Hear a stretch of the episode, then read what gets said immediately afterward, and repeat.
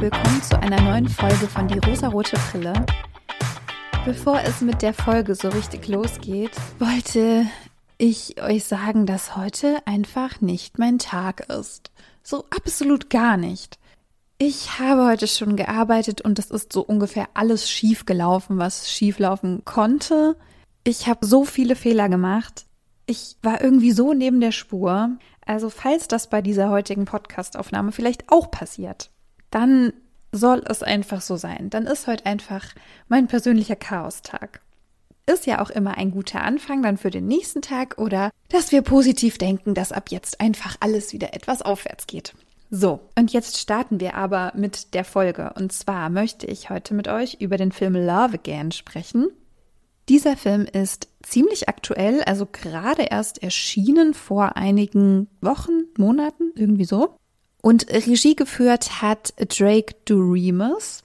Ich hatte diesen Film als DVD in der Hand und mich hat der Text auf der Rückseite etwas neugierig gemacht weil er mich doch irgendwie etwas getriggert hat und ich dachte, äh, das ist jetzt wieder so diese typische Love Story, wo eine junge Frau zwischen zwei Männern steht und wie oft soll diese Geschichte noch erzählt werden? Ich meine, wir hatten es ja auch erst bei Twilight so. Es gibt immer eine unwiderstehliche Frau, ein Cool Girl, die von sehr vielen oder allen Männern, auf jeden Fall mehr als einem Mann, gewollt wird und sich nicht entscheiden kann. Ich weiß tatsächlich bis jetzt immer noch nicht so ganz genau, wie ich diesen Film einordnen soll, ob ich ihn vielleicht doch besser fand als erwartet. Aber vielleicht habt ihr da ja auch eine Meinung zu und ich würde mich auf jeden Fall freuen, wenn ihr mir diese mitteilt. Aber wir fangen einfach mal an. Unsere Protagonistin ist Daphne. Die hat sich von ihrem Freund getrennt und auch von ihrem Job getrennt. Also sie hat alle Zelte abgebrochen Sagt man das so? Ist das ein Sprichwort? Naja, also sie hat auf jeden Fall alles hinter sich gelassen und ist jetzt zu ihrer Schwester gezogen, um dort neu anzufangen. Ist vielleicht nicht ganz richtig. Also sie sucht nach einem neuen Job, aber sie ist sehr in Trauer. Sie hat etwas hinter sich gelassen, was ihr sehr, sehr schwer gefallen ist. Auch diese Trennung von ihrem Freund ist ihr sehr, sehr schwer gefallen. Das kann ich sehr gut nachvollziehen, denn auch wenn man die Person ist, die sich trennt, also die diese Trennung möchte und vollzieht, ist es ja doch sehr wahrscheinlich, dass man sehr, sehr traurig ist. Und diese Trauer, die tut richtig weh und diese Trauer braucht Zeit. Und sie versucht sich von dieser Trauer jetzt aber abzulenken. Also sie sucht eine neue Arbeitsstelle und versucht auch durch diesen Ortswechsel irgendwie diese Trauer nicht zu spüren. Sie erzählt es auch im Gespräch mit einer anderen Person, dass sie eigentlich keinen Bock auf dieses Leid hat, aber da jetzt irgendwie durch muss. Was ich sehr gut finde, ist, dass sie sich dazu entscheidet, keinen Alkohol zu trinken, denn mit Alkohol ist es sehr leicht, diese Trauer wegzudrücken, diese Trauer nicht zu spüren sie ja im wahrsten Sinne des Wortes zu betäuben. Sie entscheidet sich sehr bewusst gegen Alkohol. Das fand ich persönlich sehr gut, würde aber auch niemanden verteufeln, der das tut, weil es eben ein sehr probates und sehr ergebnisorientiertes Mittel ist, um negative Gefühle nicht zu fühlen. In dieser Zeit, in der sie traurig ist und irgendwie nicht so richtig weiß, wohin mit sich, lernt sie auf einer Silvesterparty zwei Männer kennen. Sie kommt mit zwei Männern ins Gespräch und sie findet auch beide ganz interessant und ganz toll. Nicht, dass sie wirklich darauf aus wäre, zu flirten oder zu daten, aber wie es eben manchmal so ist, das passiert dann eben doch. Und wie es der Zufall so will, finden auch beide Männer sie natürlich toll und sie steht zwischen den beiden. Sie möchte eigentlich dieses ganze Dating nicht, aber irgendwie doch. Also sie gibt dem danach und sie datet sich auch. Sie erzählt auch ziemlich offen beiden Männern, wie ihre Situation gerade ist, nämlich, dass sie frisch aus einer Beziehung kommt, frisch von einem Partner kommt, mit dem sie lange zusammen war und traurig ist und leidet und Zweifel hat und Ängste hat. Das erzählt sie beiden Männern. Beide Männer haben unfassbares Interesse an ihr. Einer von beiden bringt den tollen Spruch, ja, du bist ja so anders als andere Frauen. Das ist ja einfach ein super Spruch, ne? Beide lassen nicht davon ab, sie kennenlernen zu wollen. Ich habe mir da die Frage gestellt, wenn du in Trauer bist, wenn du gerade verzweifelt bist als Frau, was sagt das über den Mann aus, der dich genau in diesem Moment unbedingt will? wenn du für einen Mann attraktiv bist, wenn du traurig bist und leidest und aus einer toxischen Beziehung kommst oder wenn du aus einer anstrengenden Beziehung kommst oder wenn du überhaupt aus einer Beziehung kommst, mit der du ja offensichtlich noch nicht abgeschlossen hast. Was sind das für Männer, die dich genau dann wollen? Wie sagt man so schön? Been there, done that. Ich hatte auch genau diese Situation. Ich bin aus einer langjährigen, intensiven Beziehung direkt mit einem anderen Mann zusammengekommen. Ich habe auch erst im Nachhinein verstanden, dass das genau der Punkt war, den er an mir so gut fand. Dass ich gerade unfassbar unsicher bin, dass ich verletzt bin, dass ich etwas noch gar nicht aufgearbeitet habe. Das fand der irgendwie gut. Und ich finde das heute nicht gut. Ich finde das einfach für einen persönlich nicht gut und auch nicht gesund, wenn man sich in ein neues Dating, in eine neue Beziehung, eine neue Liebe, Gefühle stürzt. Vielleicht gibt es Menschen, die dann auch diese negativen Gefühle, die ja auch noch präsent sind, gleichzeitig abzuarbeiten, aber ich kann es mir irgendwie sehr schwer vorstellen. Also es muss sehr, sehr schwer sein, dass du dich auf jemanden einlassen kannst, obwohl du gerade noch so mit dir selber beschäftigt bist eigentlich. Ich halte es nicht für ausgeschlossen, also ich glaube, das funktioniert, aber ich glaube, dass das auch eine Ablenkung ist von den negativen Gefühlen. Denn diese positiven Gefühle, die du beim Dating hast oder beim Verlieben hast, die überschatten dann eben diese Ängste und dieses Ungute, was du ja einfach in dir trägst. Und ich muss sagen, dass ich auch mit meinem aktuellen Partner genauso zusammengekommen bin, dass ich unaufgearbeitete Gefühle hatte und eine unaufgearbeitete Trennung noch ganz akut hatte und ich habe das während unserer Beziehung verarbeiten müssen. Und ich weiß auch, dass das unserer Beziehung nicht gut getan hat. Also das hat man auch gemerkt.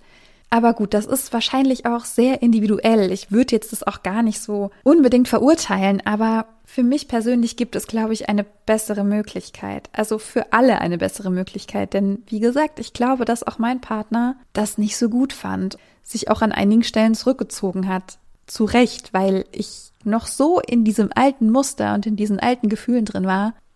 Kommen wir mal zurück zu Daphne.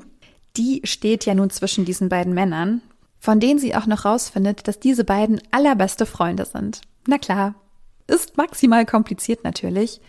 Sie sagt auch beiden, sie möchte nicht zwischen ihnen stehen.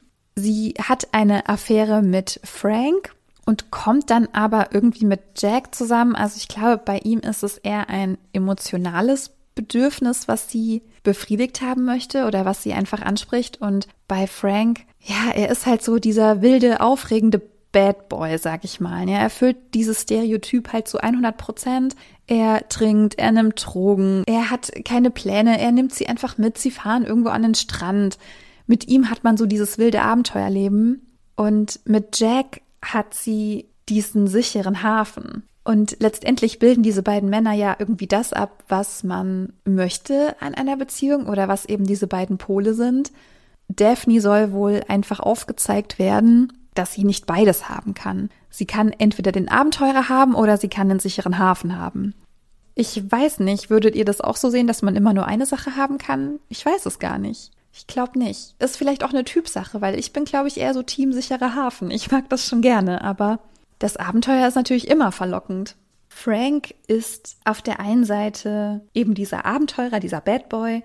Er wird auch als launenhaft, unzuverlässig und dominant beschrieben. Er lügt auch, also er erzählt seinem besten Freund, dass er Daphne getroffen hat, aber er erzählt nicht, dass sie beiden Sex miteinander hatten. Er übergeht auch Daphnes Grenzen, denn sie hat ihm ja klar kommuniziert, sie möchte auch aktuell kein Alkohol trinken und er gibt ihr einfach Alkohol und dann trinkt sie ihn und dann ja, ist dieses wilde, aufregende Sexleben mit ihm. Ich fand Frank sehr, sehr schwierig, aber kann auch verstehen, warum man so etwas möchte. Also ich glaube, gerade wenn man aus einer langjährigen Beziehung kommt, die dann früher oder später wahrscheinlich doch zu diesem sicheren Hafen wird, findet man eben diesen aufregenden Abenteurer doch ganz spannend, auch wenn der sich eigentlich nicht so nett verhält. Auch als Daphne sich dann für Jack entscheidet und das Frank sagt, ist er sehr abweisend zu ihr und sagt, ach ja, mir doch egal, mach was du willst. Sein bester Freund Jack bittet ihn dann auch, auf seinen Hund aufzupassen, als er eine Dienstreise unternimmt. Und er lädt diesen Hund einfach ungefragt bei Daphne ab und sagt, ja, hier, du bist jetzt die Freundin, du musst dich um diesen Hund kümmern ja, er ist irgendwie übergriffig und nicht nett und schwierig, aber man kann verstehen, warum sie das so reizt. Im Laufe dieser Dreiecksbeziehung, von der eine Person, nämlich Jack, auf jeden Fall nichts weiß, kommen auch in Daphne Zweifel auf, denn sie merkt, dass dieses ständige Lügen natürlich anstrengend ist und es noch mehr dazu beiträgt, alte Gefühle nicht verarbeiten zu können, kommt in ihr die Frage auf, ob nicht vielleicht ihr Ex-Freund nicht doch der Richtige gewesen wäre. Wenn sie sich vielleicht noch etwas mehr angestrengt hätte oder noch mehr investiert hätte, vielleicht wäre er sogar der Richtige gewesen. Oder vielleicht ist er ja noch der Richtige. Ich weiß nicht, wie ihr so darüber denkt, aber meine persönliche Meinung ist, ich glaube nicht, dass es den oder die eine richtige Person für einen gibt. Das ist etwas, was uns durch, ja, vielleicht auch Disney-Filme, vielleicht auch Hollywood-Filme, aber vor allem von der Struktur unserer Gesellschaft vorgegeben wird. Es gibt diese eine Person, die ist richtig für dich und die musst du finden. Und da musst du dir ganz viel Mühe dabei geben, sonst findest du die nicht. Und das mag jetzt vielleicht auch total abgetroschen klingen, aber ich glaube, wenn man mit sich im Reinen ist, kann man nicht mit allen, aber mit sehr, sehr vielen Personen glücklich werden. Um es überspitzt zu sagen, wenn du mit dir im Reinen bist, kannst du mit jeder Person eine glückliche Beziehung führen. Wie gesagt, das ist überspitzt ausgedrückt jetzt, aber ich glaube, es liegt gar nicht so sehr an dieser anderen Person, ob das jetzt die perfekte Ehe oder Beziehung ist, sondern es liegt sehr, sehr viel an einem selbst. Natürlich haben wir alle Präferenzen bei der Partnerinnenwahl.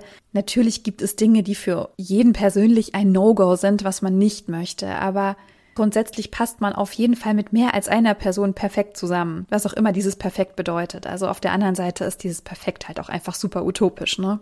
Auch Daphne sucht etwas. Sie sucht etwas in diesen beiden Männern und ein bisschen funktioniert das auch. Sie findet auch, was sie sucht aber sie ist nur punktuell glücklich. Also sie hat immer wieder Momente, in denen sie glücklich ist, aber das sind ja die Momente, in denen sie die Wut und die Trauer und diese Vergangenheit vergessen kann. Dann ist sie glücklich. Aber wenn man sich diese Dinge nicht anschaut, dann werden sie nicht verschwinden. Sie werden immer wieder an die Oberfläche kommen.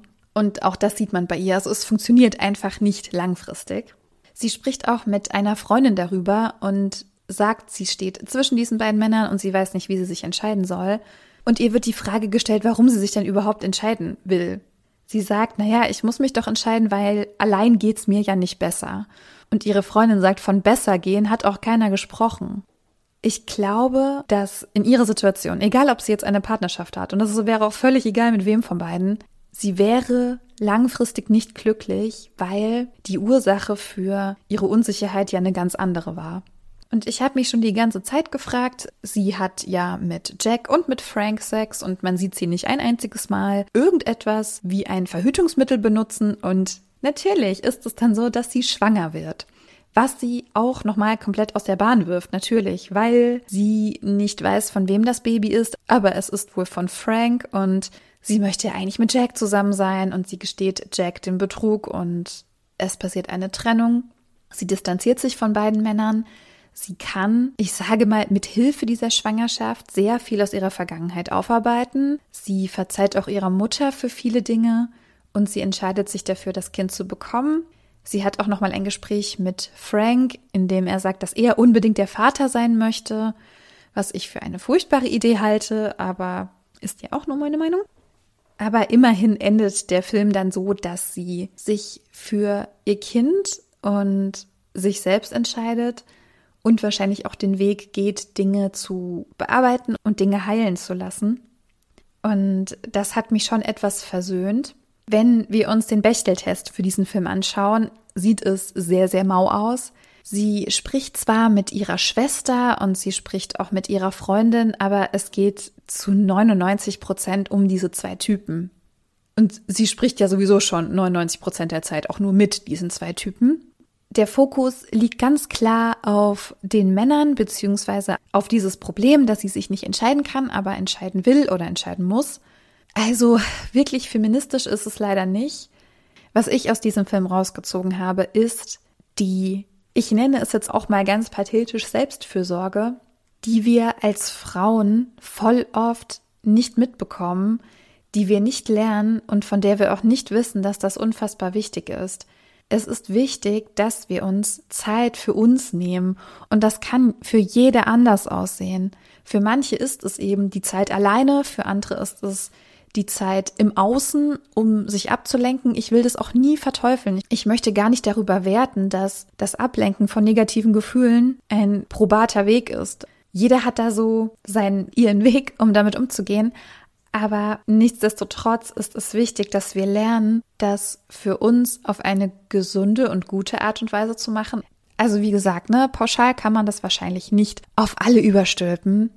Aber sich auf einen anderen Menschen einzulassen, bedeutet ja sehr viel von sich selbst preiszugeben und sich sehr verletzlich zu zeigen. Und wenn du gerade noch sehr viel verletzlicher als sonst sowieso schon bist, ist die Wahrscheinlichkeit, dass du noch mehr verletzt wirst, sehr, sehr hoch. Und um mal im heteronormativen Kontext zu bleiben, für mich sind Männer, die auf super verletzliche Frauen stehen, irgendwie so ein rotes Tuch, muss ich sagen. Denn was sagt das denn über dich aus, dass du eine kleine, traurige Frau attraktiv findest? Es ist überhaupt nicht schlimm, wenn man klein und verletzlich ist. Das will ich damit nicht sagen. Aber wenn man genau in dem Moment am attraktivsten für einen Mann ist, wenn man eben so zurückgezogen und ängstlich und traurig ist, weiß ich nicht. Also vielleicht könnt ihr das irgendwie nachvollziehen, was ich meine. Ich habe natürlich auch meine Erfahrung gemacht und das hat natürlich auch mein Bild geprägt und das prägt ja auch den Blick, wie ich Filme schaue oder wann ich mich von Filmen getriggert fühle oder von Situationen in Szenen getriggert fühle. Und das war auch der Grund, warum ich mir diesen Film anschauen wollte. Ich kann bis jetzt immer noch nicht sagen, ob ich den generell gut oder schlecht finde. Ich glaube, es gibt deutlich schlechtere Filme, aber das Thema eine junge Frau, der es eigentlich gerade mental nicht so gut geht, steht zwischen zwei Männern, für die sie sich dann irgendwie entscheiden muss. Fand ich irgendwie blöd. Find's generell einfach immer besser, wenn es dann so eine Girl Gang gibt, die das zusammen aufarbeitet oder so. Aber ja, grundsätzlich ist das kein super schrecklicher Film. Es sind super tolle SchauspielerInnen dabei. Und falls ihr den Schauspieler von Frank in einer ultra krassen Rolle sehen wollt. Gespielt wurde nämlich Frank von Sebastian Stan und der spielt jetzt in der neuen Disney Plus Serie Pam and Tommy mit und der spielt Tommy Lee und ich habe bisher nur eine Folge gesehen, aber oh mein Gott, also man erkennt ihn kaum wieder und er spielt ihn so irre. Also kann ich auf jeden Fall empfehlen. Ich werde Pam und Tommy sehr wahrscheinlich schauen und sehr wahrscheinlich auch besprechen. Also haltet Ausschau nach dieser Folge, falls euch das interessiert. Ansonsten würde ich mich freuen, wenn ihr mir bei Instagram schreibt, wenn ihr den Beitrag kommentiert und eure Meinung zum Film drunter schreibt, wenn ihr die Folge teilt und euren Friends davon erzählt. Wenn euch der Podcast gefällt, gerne Sterne und Likes vergeben und alles, was ihr so tun könnt, um mich zu unterstützen. Ich freue mich einfach über alles. Ich bin da ganz happy. Heute war es, glaube ich, einfach mal sehr persönlich. Also gebt mir bitte auch dazu Feedback, ob das für euch okay ist, ob er sagt, nee, nee, nee, lasst das mal stecken, wir wollen hier einfach nur knallharte Facts. Das wäre auch okay. Und dann hören wir uns auf jeden Fall wieder in der nächsten Woche. Und ich wünsche euch eine zauberhafte Woche. Bis dann.